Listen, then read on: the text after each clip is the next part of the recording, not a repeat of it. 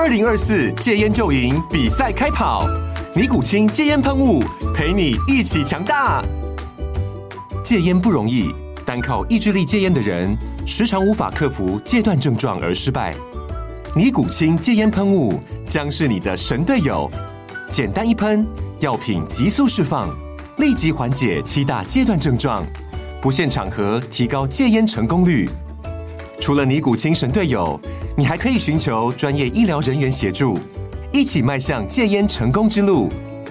尼古清戒烟喷雾，用科学方法戒烟，请咨询全台各大药局及戒烟门诊。本广告由尼古清戒烟喷雾、胃部药书字第零二七八三五号提供。嘉安家护股份有限公司，台北市中山区民生东路三段二号十楼，北市卫药广字第一一三零三零一九零号。尼古清戒烟喷雾，相伴每个新开始。各位朋友，大家早！今天是八月十九号，礼拜五，又到我们分析师一五一十，我是达康啊。那昨天美国股市又出现小红啊，不过费城半导体涨的幅度比较大一点。那关于美国股市状况怎么样呢？我们请碧如。呃，各位大家好，我是 Bill。那在昨天的美国股市，由于说在费城制造业指数是意外扩张，那使得昨天的这个美国股市是呈现一个相对比较强势的。加上说周三盘后公布的 Cisco 跟 Wolfspeed 的财报有表现是优异的，所以说在尾盘道琼工业指数是小涨，可是，在科技股的部分是呈现一个涨幅比较明显的一个状况。至于说在最近的这个公布的数据。美国初领失业金的人数是降到二十五万人，这个数字是是低于市场的预期。不过刚刚提过的费城制造业指数这个地方是意外扩张。如果说以指标的部分来看的话，各个指标都比上个月普遍的上升，而且在未来六个月的预期方面，那我们从这个数据的一个轨迹观察，推估厂商认为需求下降速度放缓，还不会回到正成长。可是他在投资以及雇佣员工的意愿已经开始出现一些回温了，所以看起来这个现象是比较正面的。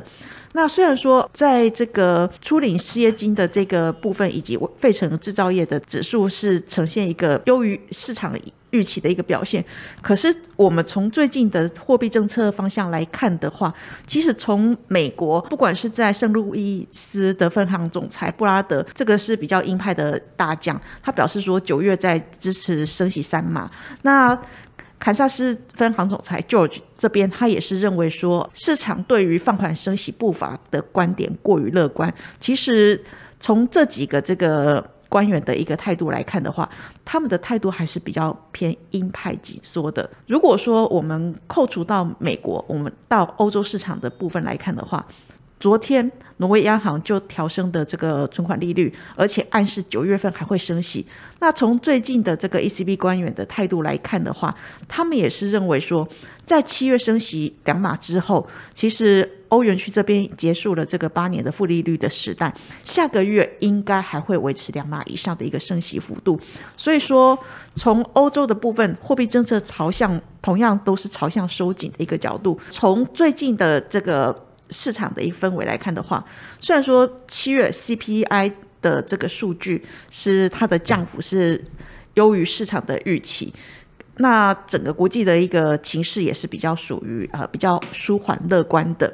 可是就比较长线来看的话，其实我们刚刚也提到过了。在央行的态度，不管是美国或者是欧洲的这个部分，大家的一个态度还是想要打击、控制通膨，所以通膨居高不下的一个状况之下，其实这些不确定性可能还是会对于比较长线的这个国际股市的一个上行空间造成一些干扰。虽然说短线这个地方乐观的情势让美国股市相对的比较强势，可是我们还是提醒一下，有一些比较长期的一些重大的不确定性要去关注一下。边走边看。嗯，好，谢谢碧如。那呃，昨天美国股市看起来表现不错，主要是在费城半导体指制造业指数跟这个初领失业救济金这两个数字呢，看起来是不错哈。所以呃，可能市场认为这个美国经济还是不错的。那就一些呃货币政策的发言方面哈，那当然呃，目前市场看起来是并不太在意哦。不过这边提醒大家哦，那这些。呃货币呃机关呢可能会有回马枪，大家还是要呃留提前留意一下。那再来看一下台股啊，那昨天台股是开低走高哈，那其中盘中呃是比较低一点，不过收盘拉上来哦。那关于台股的看法如何呢？我们请碧如。呃，如果以昨天台股的表现是呈现一个涨多之后稍微下压的，但是以这个礼拜四个交易日来讲的话，呃，四个交易日总共上涨了一百零七点，涨幅达到零点七个 percent，而且这个礼拜站上季线之后，虽然说呃周三美股拉回它。台股有回撤短均附近，可是大致上还是站在五日线的这个附近，稍微下面一点点。那我们来看说，最近台股的一个走势其实是被美股很强力的牵着走。最近美股道琼跟 S M P 五百指数都是反弹，遭遇到年线的压力。以台股的位阶来看，这一波台股的反弹力道是比较明显弱于美股，而且离长期均线都还有一段距离。那现在指数的位置大概也是在基线区跟这个六月三十号空方缺口附近。就投资的一个心态来讲的话，面临到前坡压力区，本来投资人就比较容易提高警觉。所以说，多方力道虽然说没有像前一段时间那么大，但是我们认为说短期的多头架构还是维持，而且多方占据优势。不过这个地方要提醒大家，就是九日 K 值高档钝化这个地方啊，开始有稍微出现下弯，而且收敛跟九日低值的这个正开口。所以说，如果指数最近没有办法快速的往上脱离这个基线区的话，那可能后续 K D 指标高档死亡交叉的风险会增加。所以说这个地方要稍微留意一下。可是如果说修正的话，我们认为说修正的一个。部分其实它下档有撑，不管是季线或者是月线，这个是它下方两个重要的支撑。所以说在操作上面，我们建议在压力区这个地方其实不要去追高，但是逢回到这个支撑的一个位置的话，可以找比较具有下半年成长性的这个业绩展望股，或者是有一些比较个股利基型的题材的这个呃，不管是在网通或者汽车相关去做一个逢低介入。嗯，好，谢谢比如。那昨天的台股哈，呃，收在一五三九六，站上季线之后呢，昨天有回撤哈，那看起来还是站稳季线。那不过刚刚比如提到，就是短期技术指标 K D 呢在高档钝化，那所以呢，这个稍微回一下呢之后呢，还是要展现强势才能维持它在高档的这个钝化的一个现象。那这边要特别注意，是不是能够继继续维持强势啊？那再来，最后我们来看一下三大法人进出啊。昨天三大法人进出方面，外资卖超了七十七亿，看起来外资率先绕跑哈。那这边三大法人进出有什么值得注意的？我们请碧如。呃，在昨天的这个外资的部分是卖超七十七亿元。其实呃，外资这段它就是跟着指数的一个位阶跑，尤其是外资它跟它在期货的部分，呃，做一些杠杆的部分是比较多的，所以这个部分它的买卖超。可能会跟它的一些期货不会去做一个搭配的。不过我们来看它买超最大的这个金额的个股，包括了在电子纸啊，或者是一些半导体设备，或者是游艇或叠升的 NB 品牌股，还有一些大型的这个 EV 的这个电子股。另外，外资在卖超金额最大的部分，当然就是占全值比较大的这个晶圆代工，还有呃航海王啊。或者是光学镜头厂商以及金控，另外涨多的元宇宙概念股也是他们卖超的一个族群。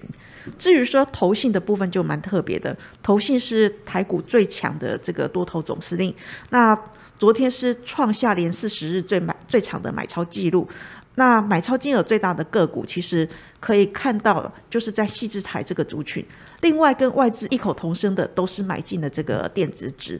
至于说网通跟这个叠升的这个 ABF 也有开始出现一个稍微接回的一个状况。至于说卖超的部分，其实在市场上的心态上比较属于舒缓的一个情况之下，在电信股的这种防御型的个股，最近是被他们做一些调节，还有像是呃防御型的自行车或者是在风力发电。至于说财报欠佳的这个网通股，最近还是出现做一个财报好坏的一个调整，这个这些都可以多做注意。嗯，好，谢谢碧如。那昨天呃，是呃九月台子期开仓后第一天哈，那外资卖的比较多一点哈，那看起来 大家注意一下外资对期货的态度。那就内容来看哈，这电子纸是呃外资跟投信共同买超，那细制材呢一直是投信的最爱哈。那投信在电信股这个部分呢就抛弃了，那现在看起来已经不需要避险哈，所以呃电信股变成呃投信的弃儿。以上是今天的呃一分析师一五一十，谢谢各位。本公司与所推介分析之个别有价证券无不当之财务利益关系。本节目资料仅供参考，投资人应独立判断、审慎评估并自负投资风险。